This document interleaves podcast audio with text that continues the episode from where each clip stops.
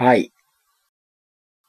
で、この UFA の108の前にあった、えーオンフォックスがですね、15日、1週間前にありました、ミズリー州はカンザスシティで全13試合あったんですけど、ここから4つ話します。はい。はい。まずですね、ヘビー級11位、ロイ・ネルソン対アレキサンダー・ボルコフ。こっちはランキング入ってません。結果としては3ラウンド判定でアレキサンダー・ボルコフが勝ちました。はい。で、ロイ・ネルソンはだいぶ長くね、活躍してましたけど、この試合をもって UFC 最後ということで、ベラトールと契約してますね、今はね。うん。うん、UFC 戦績19戦9勝10敗というわけで、まあ、負け越しでしたね。まあ、存在感はすごいありましたけどね。はい。うん。まあ、正直長引く判定か、一発 KO 勝ちかって感じの選手でしたね。そうですね。倒れないですからね。倒れない。基本的には倒れない。ガス欠しても動きますしね。そうですね。はい。次がミドル級3位、ホナウド・ジャカレー・ソーザ。ああ。対6位、ロバート・ウィテカーですね。うん。はい。2ラウンド3分28秒 TKO で、なんとウィテカーが TKO 勝ちです。はい。で、ジャカレーはですね、試合前に8試合の契約更新をしていたんですね。なんと。気が緩んだのかな なんか危険な感じがするパターンでしたそうね。なんですよ。フラグが立っていたのかもしれないですけど、まあ、でもね、そんなこと言うとちょっとウィテカーに失礼かなっていう感じで、あの、うんジャカレーのタックル全部切りましたもんね。そう、そうなんですよね。うん。なんかこう、打撃の選手なのかなと思ってたら、しうん。っかりディフェンスするんで、そうなんですよ。寝技のディフェンス力が高いですね。立ちますね。はい。うん。ああなるとジャカレーはもうきついですよね。きついですね。打撃勝負になると、ウィテカーは、破壊力もあって、なんか、空手だからなのか、距離もちょっと変わってるじゃないですか。うんうん、はいはうい。ん。踏み込みも早い感じがしますしね。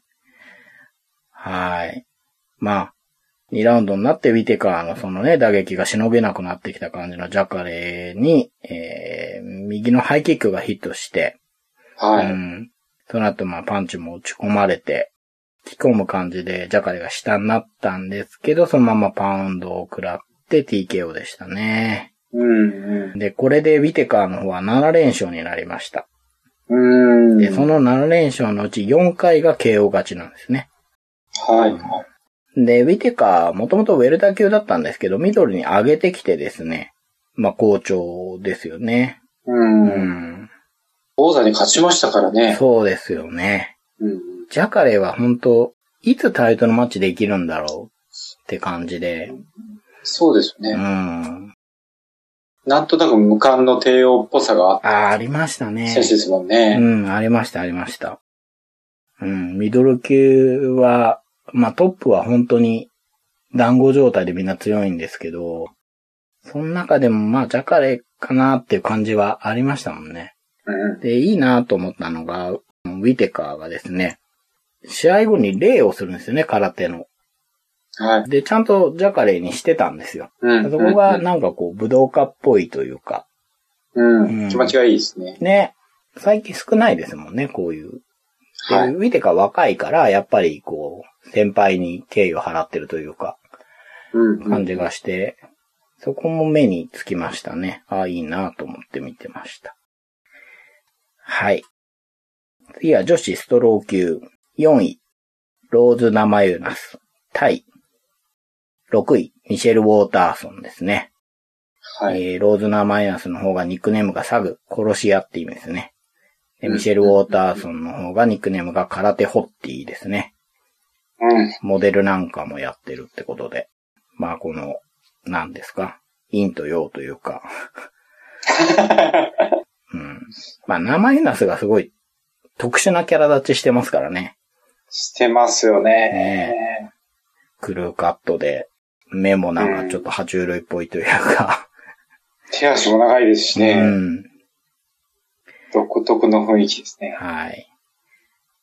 まあ、ウォーターソンの方は、空手ホッティの方は、ページ・バーンサンドを倒してね、うんうんうん。勢いづいて名前なすと対決ですけれども、結果としては2ラウンド2分47秒、リアネイキッドチョークで名前なすの方が勝ちました。はい。うん。でね、途中で、あの、半身になったところに、ナマイナスの右ハイキックがヒットして、あれ、ウォーターソン見えてないとこから飛んできたんでしょうね。で、ダウンして、寝技の展開になって、これはしのいだんですけれども、立ち上がろうとしているところに組みついたナマイナスがそのバックを取ってリアネイキッドジョークで決めました。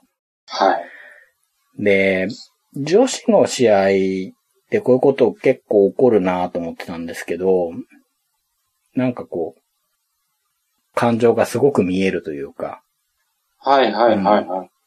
あの、昔、ホーリーホルムがミーシャにうん。決められてる時に、タはい。ップしないでうん。失神しちゃいましたけど、その前にあの、無意識にワンツーグラウンドで打ってたじゃないですか。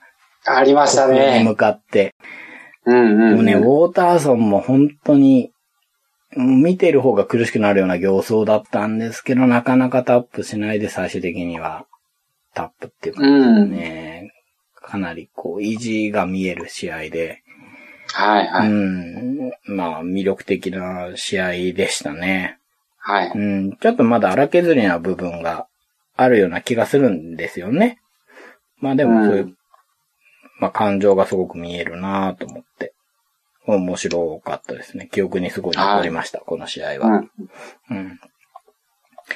で、えー、この試合を話したくて、えー、オンフォックスを後回しにしたんですけれども、この大会のメインがですね、フライ級、王者デミトリアス・ジョンソン対ウィルソン・ヘイス4位のはい対決でした。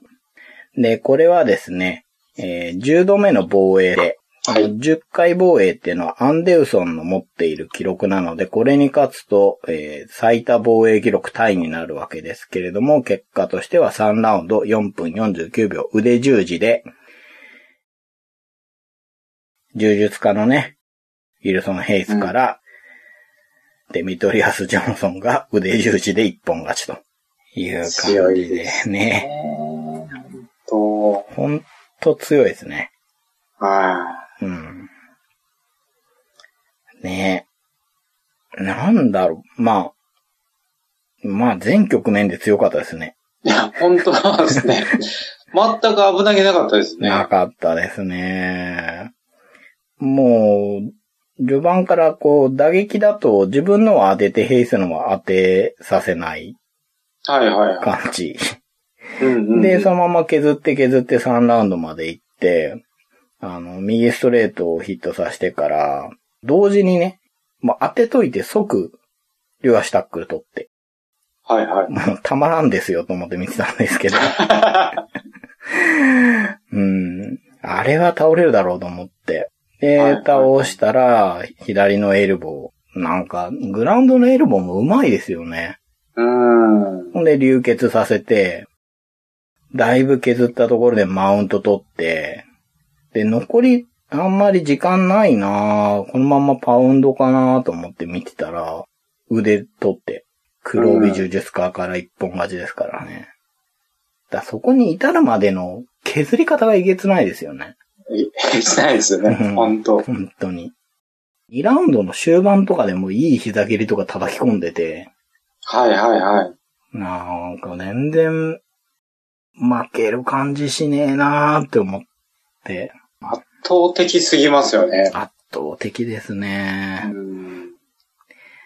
まあ、5年かけて10回の防衛に成功したわけですけれども、ああ、すごい。はい。内訳としては2回の KO、4回の一本勝ち、えー4回の判定っていうことで、うん。これ十分ですよね。十分ですね。4回も1本取ってますけど、だいたい、いきなり1本取ってんじゃなくて、聞かせてから取ってると思うんですよ。はいはいはい。堀口選手の時だってそうだったし、うん。パウンドも強いし、腕十字とかに行くのが早いですよね。うんなん、なんつうんだろう。ヘイスの時もスッと腕取ってたから、迷いなく取りに行っちゃうというか、はいはい。うん本当そうですね。うん、うん。スパッと行きますよね、堀口選手の時もそうだったし。はい。で、まあ、同じ記録を持つアンデルソンの方はじゃあどうなのかなと思って見てみたんですけども、10回の内訳がですね、6回の KO、2回の一本勝ち、2回の判定、間にノンタイトル戦で3回勝っている。こっちも大概化け物でしたよ。バケモンですね。やっぱりバケモンですね。うん。ねえ。ほんと、すごい二人ですよ。で、まあ、うん DJ の方はね、現在進行形ですから、そうですよね。うん。まあ、10防衛して、次勝てば11回だから最多になるわけですよね。最多タイではなくて単独最多になるわけですよね。だからすごく大事な試合になってくるわけですけれども、うん。えー、一個上の階級でバンタム級。そこに今王者がガーブランドがいますね。クルーズを下してガーブランドがはいはい。君臨していますけれども、まあ、そのガーブランドの王座に挑戦するのが TJ、TJ ディラショーですね。はいっていう試合が組まれてたんですけど、ガーブランドが背中を負傷してドイツに治療に行ったって噂が流れたんですよ。うんうん。で、ディラショーにファンが、そういう噂があるんだけどって言ったら、そうだよって答えちゃうんですね、ディラショーは。まだ正式発表してねえのに。うん で、そうなると、なくなるんじゃないの？あの試合って噂が流れて、はいはい。で、えー、ディラショーが、まあ、ダナ・ホワイト、デイナに、まあ、デメテリアスの防衛記録ストップしたい。俺らで戦うのはどうだろうっていう提案をすると。うん。そうするとデイナも面白い試合だな、それっていう乗り気になるわけですね。うんうんううん。ん。で、デメトリアスの方は、いや、フライ級のランキングにいないから、それは好ましいことではないと。拒否というか、難色を示すと。はいはいで、そもそも体重落とせんのって話を始めて、はいはい。うん。で、まあ、デラショがそれに対して、まあ、彼は順番守れって言ってるけど、それ言い訳だと。うん。全然言い訳じゃないと思うんですけど。うん。うん。で自分は、俺はベストファイターと戦いたい。はい。デメトリアスっていうベストファイターと戦いたいだけなんだと。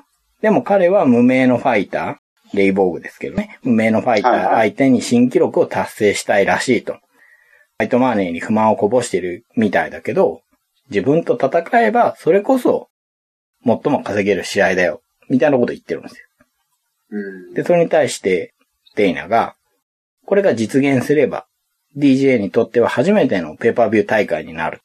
はいはいはい。で、どれだけ彼にファンがいるのかっていうのも、その試合すれば明らかになる。うんまあこの言い方もどうかって思うんですけど、うんうんうん。で、まあ、なんで戦いたくないのか、もう本当に理解に苦しむと。はい。うん。ただ、まあ、DJ には残念なお知らせだけど、マッチメーカーは彼じゃなくて自分だと。うん。で、自分はこの試合を実現させるよう動くって宣言してるんですね。うん。これに対してデミトリアスがすげえ長文でこういうことがあったんですっていうのを言ってるんですけど、まあ、かいつまんで言うとですね。まあ、最初、デミトリアスの方は、セルジオ・ペティスを防衛戦の相手にどうかって打診したんですって。はいはいはい。工業的にも彼がいいだろうと。3連勝中だし、アンソニー・ペティスの弟だから、うんうん。注目も集まるし彼は強いという感じで提案したら、UFC 側は、いや、レイボーグ戦以外ないからって言ってきたらしいんですね。はいはい。うんで、ガーブランドもデメトリスいいなみたいなこと言ってたらしくて、これはあの、うん怪我が発覚する前ですね。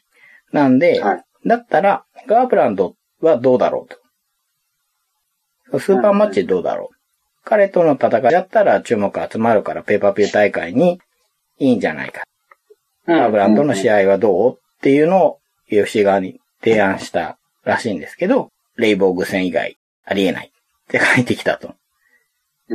で、じゃあ、霊木戦は、やりますと。やるけれども、将来的にペーパービュー大会に出場させてほしいと。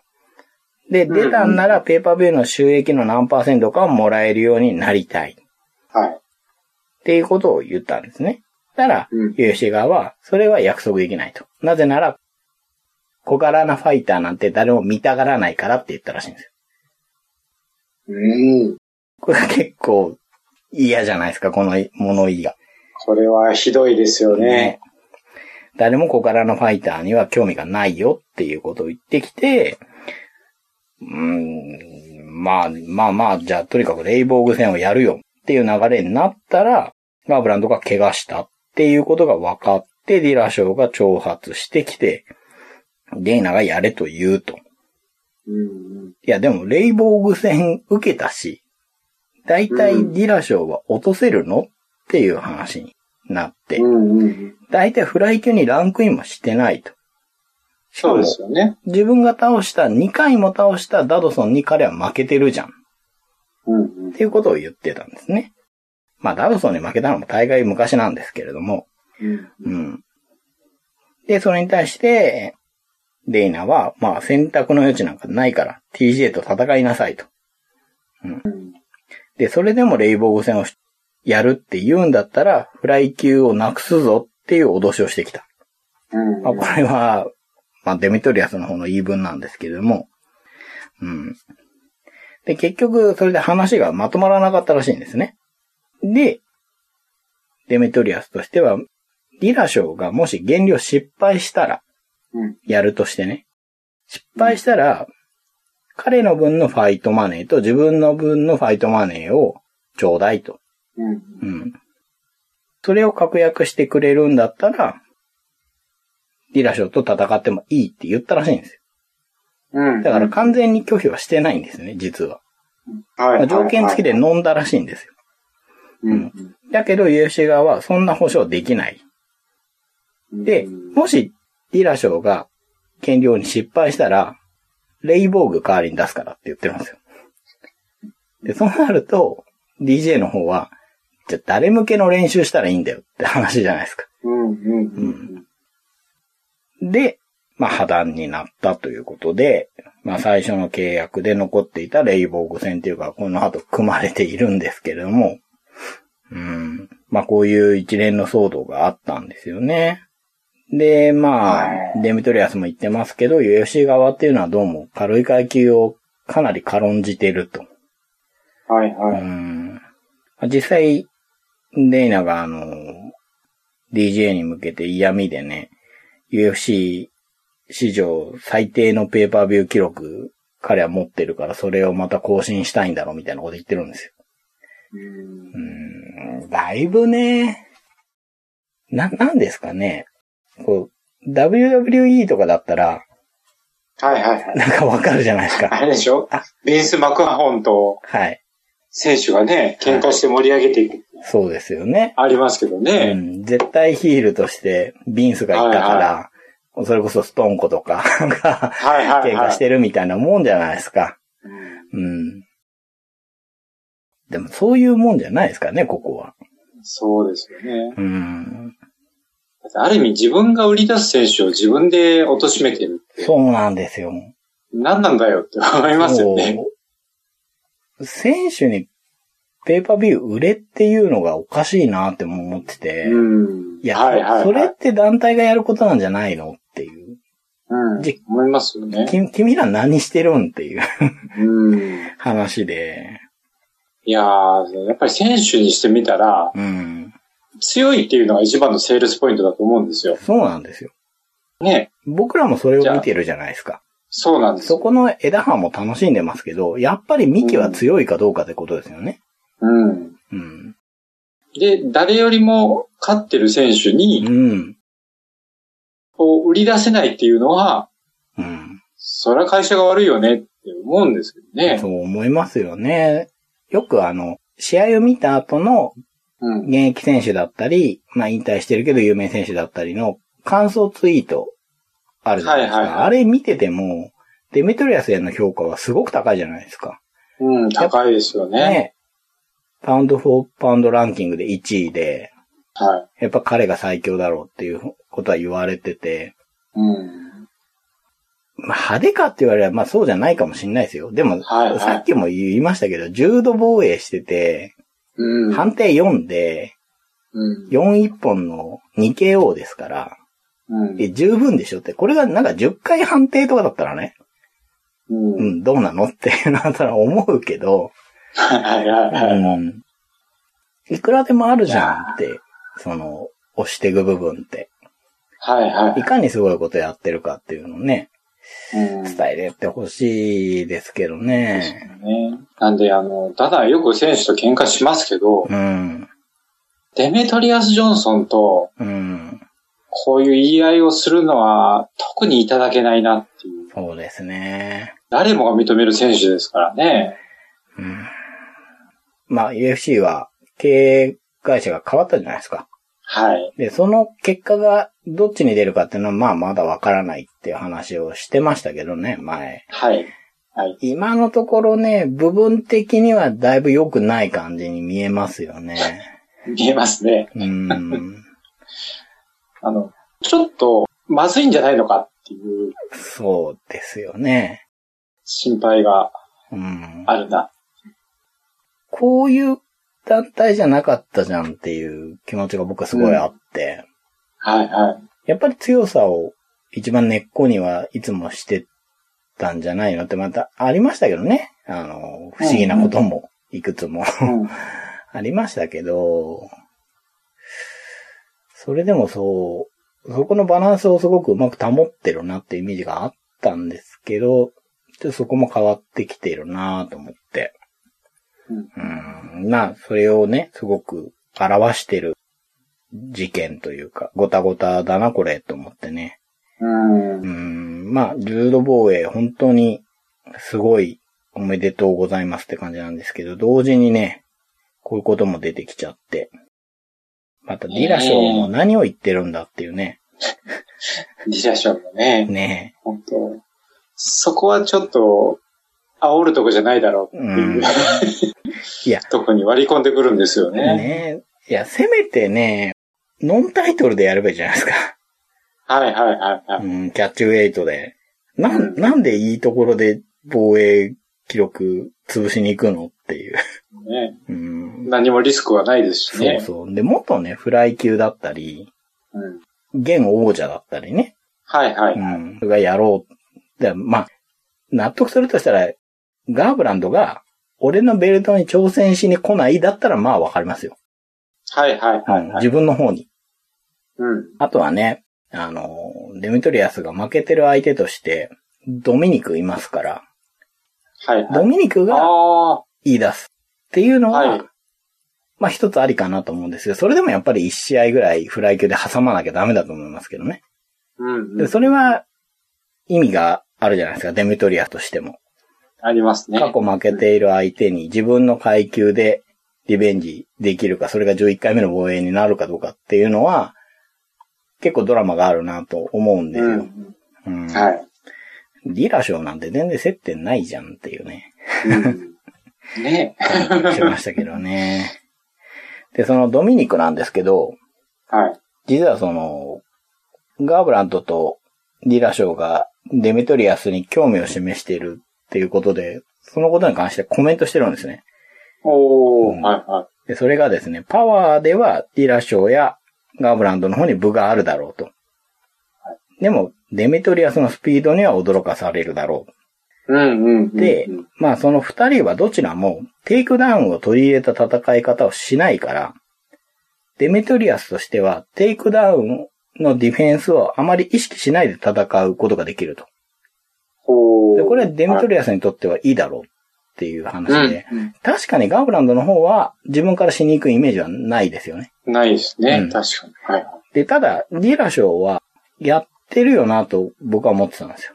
うん。で、先を読んでたら、まあ、ディラショーはリネカー戦でテイクダウンを取り入れた戦い方を披露したけれども、うんリネカーっていうのは速いフットワークの選手ではなくてうん、それに対してデメトリアスは速いフットワークをすごく多用する選手だから、同じだと思っちゃいけないと。デメトリアスをテイクダウンするのとリネカーをテイクダウンするのでは全然意味が違うと。はいはい、はい。デメトリアスをテイクダウンするなんて、もう到底無理な話だ、みたいなことを言ってるんですね。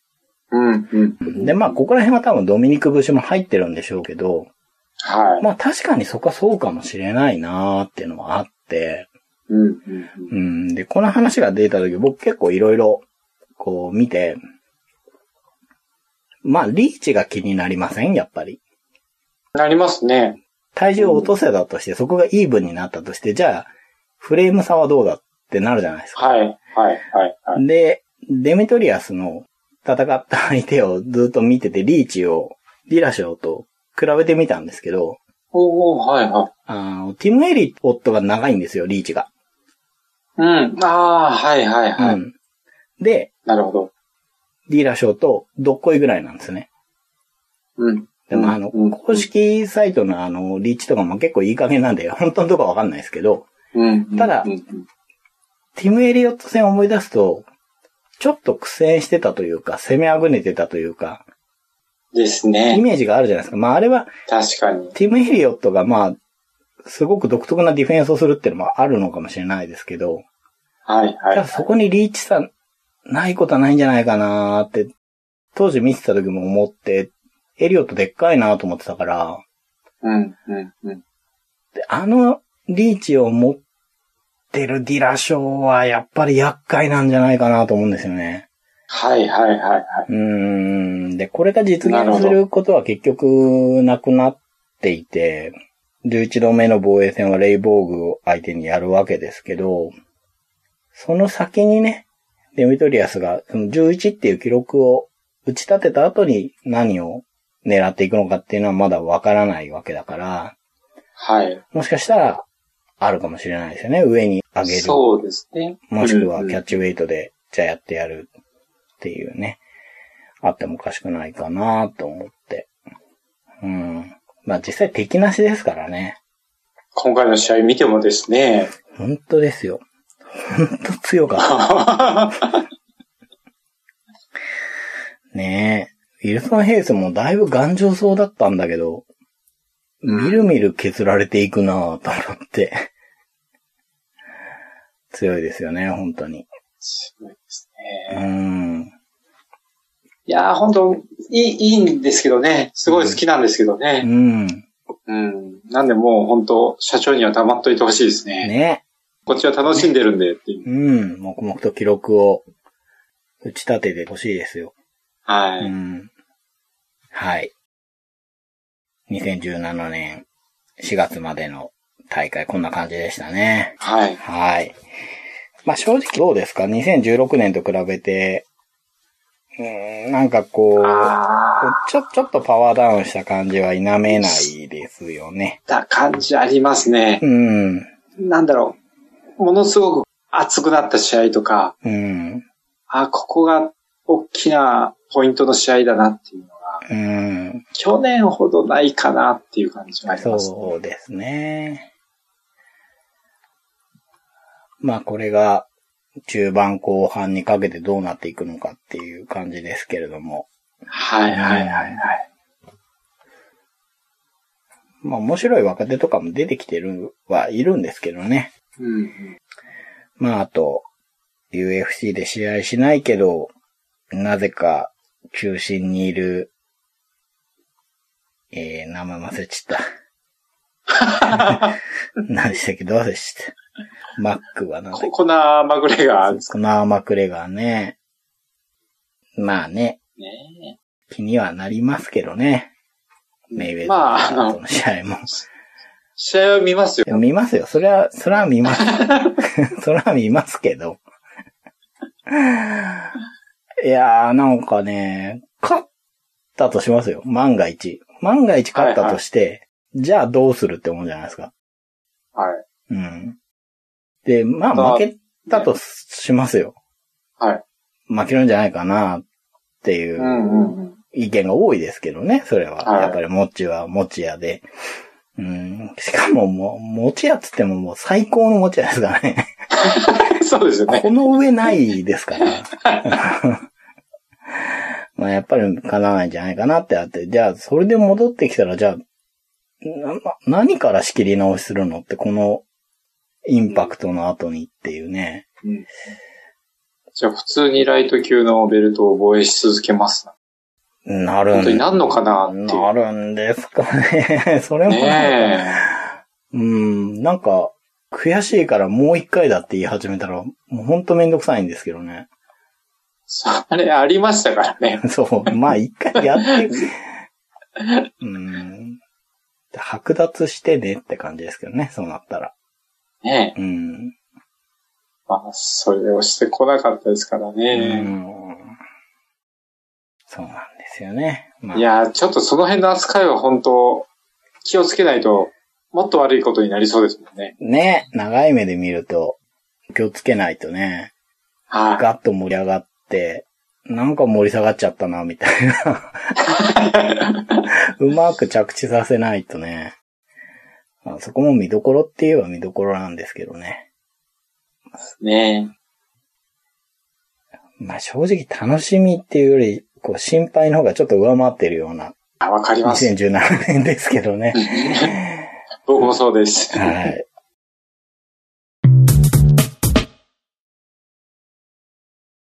次はね、5月から8月の分か。やって、はい。たら9月から12ですけど、9月はね、日本に来ますからね、UFC がね。そうですね。まあ楽しみですよね。いや楽しみ。楽しみです。本当に。うん。はい。なので、えー、今年はあと2回は、VFC やるんじゃないかなと思います。はい。はい。久しぶりの VFC。だいぶ編集しても長いと思うんですけど。長くなりそうですね。はい。何人がここまで聞いてるかなと思いますけど、もうね、なんだろうな。知ったことじゃないっていうか。長くても、いっぱい割ればいいやぐらいにしかもう思ってないんで。そうですね。はい。聞いてくれれば嬉しいです。嬉しいです。はい。というわけで、第、えー、31回、長谷川トリと、えー、小エジでした。はい、ありがとうございました。ありがとうございました。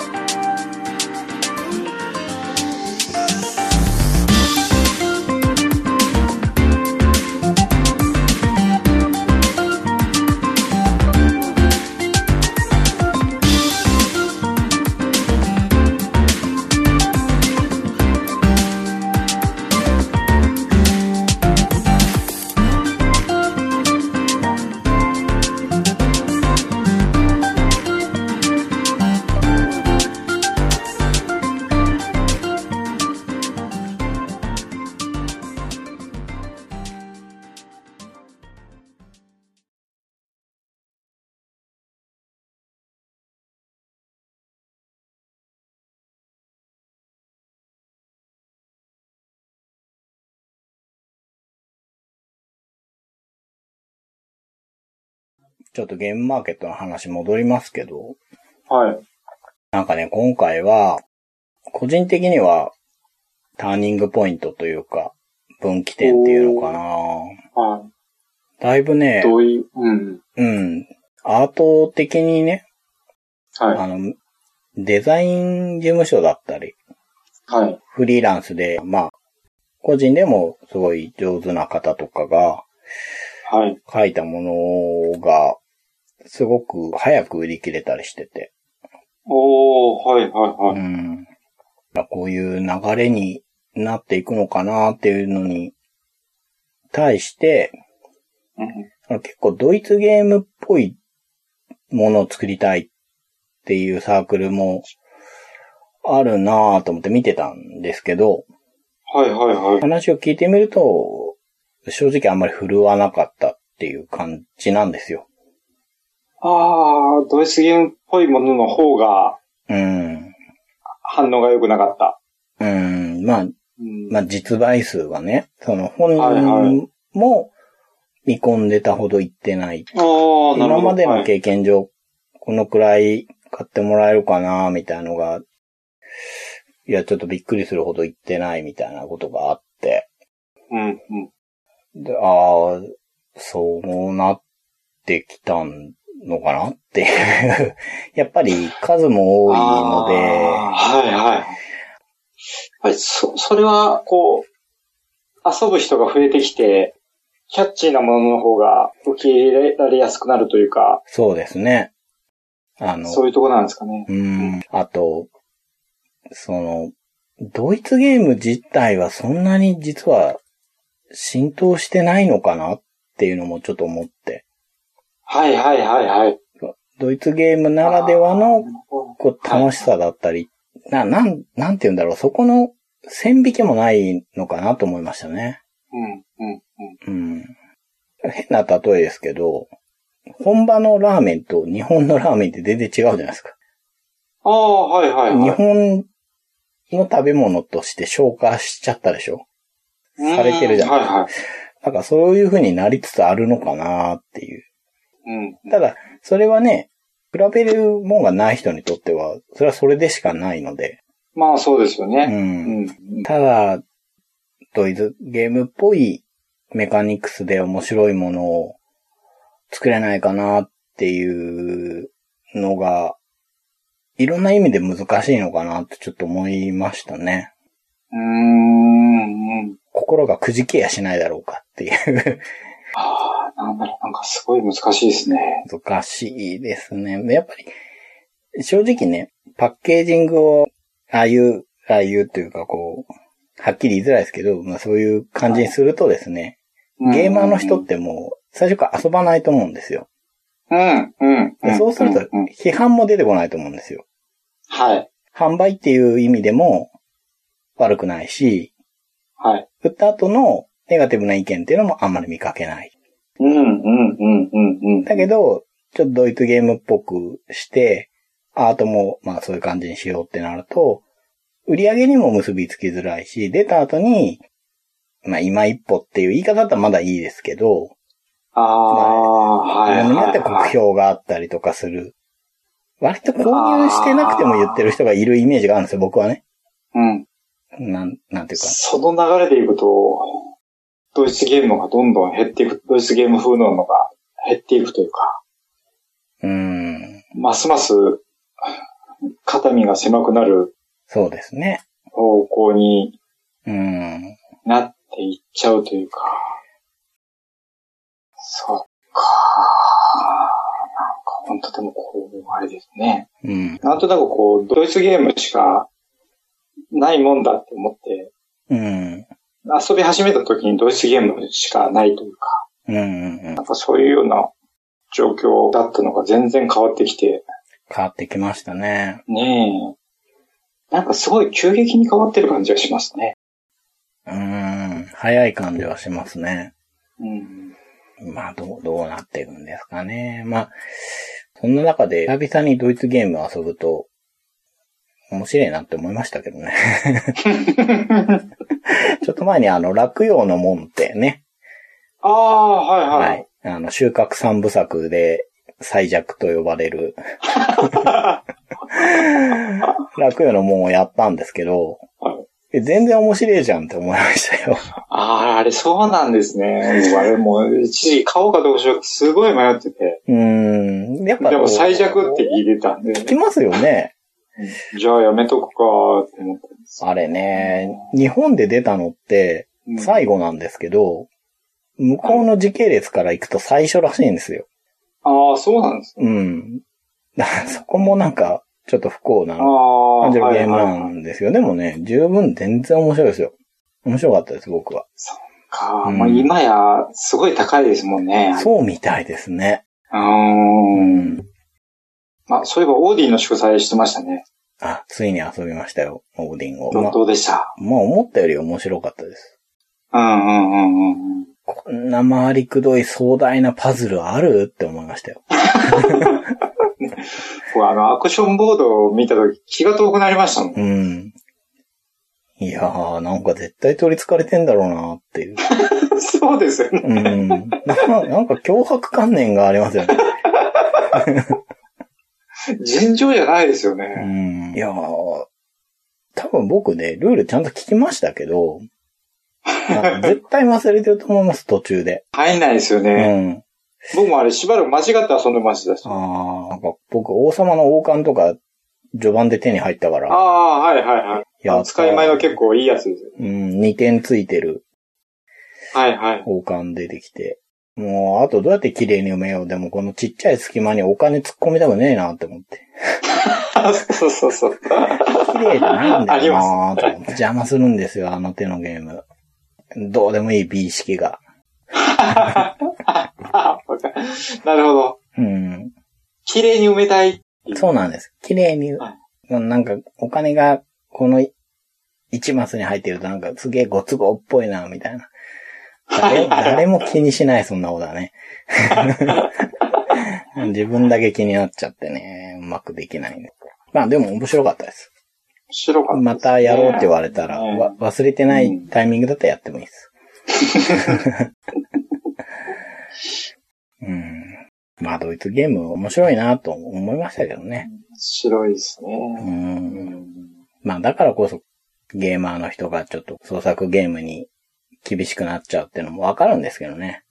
うん。で、同時にやっぱドイツゲームすげえ面白いって思うから、ああいうの作りてえってなってるわけなんで。うん、うん、うん。そこら辺の距離感みたいのがね、うまくいけば、な、なんか、ともすれば、今後そのドイツゲームファンっていうのが、ボードゲームファンっていう中でもニッチな派閥になる可能性あるじゃないですか。はいはいはいはい。で、その中でまたそう分かれちゃうのはね、寂しい、ね寂しいですからね、それじゃ。うん。なんかよくレビューでね、こう言うけど、あんまり気にしないでくださいみたいなのあるじゃないですか。ああ、そうですね。うん気にしてんのは分かった上で言ってるんではないんですかうんっていう。すごい極論言いますけど、あの、今からちょっとぶん殴るけど、あんま痛がんないでね、みたいな。うん。そんなことはないだろうっていうね。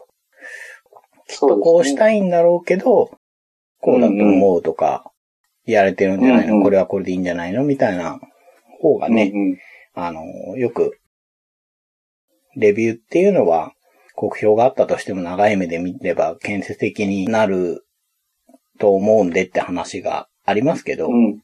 うんうんうんそういうレビューだったら、まあそれも感じますけどね。うん。こっちも頑張りますけ、っていうね。ですよね。面白おかしく国評をいかにしてやろうかみたいなネタの対象にされてもね、はいはいはいはい。まあぶっちゃけそういう人もいるよなと思って見てる。